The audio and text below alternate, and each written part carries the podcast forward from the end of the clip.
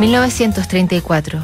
Adolf Hitler conoce a Benito Mussolini, mientras en Estados Unidos la situación económica continúa alicaída tras el crack bursátil del 29. El mismo que sacó a Bonnie y Clyde a la carretera como unos Robin Hoods contemporáneos que robaban a los bancos con tasas abusadoras para los norteamericanos quebrados en medio de escandalosas balaceras.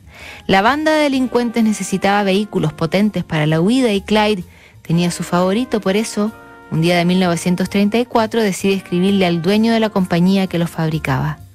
10 de abril de 1934, Tulsa, Oklahoma, señor Henry Ford. Estimado señor, ahora que aún tengo aire en los pulmones me gustaría decirle lo chulo que es ese coche que usted fabrica. Yo solo conduzco Fords, siempre que puedo hacerme de uno.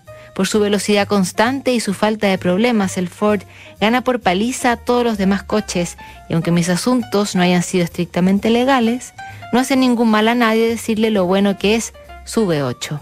Atentamente, Clyde Champion Barrow.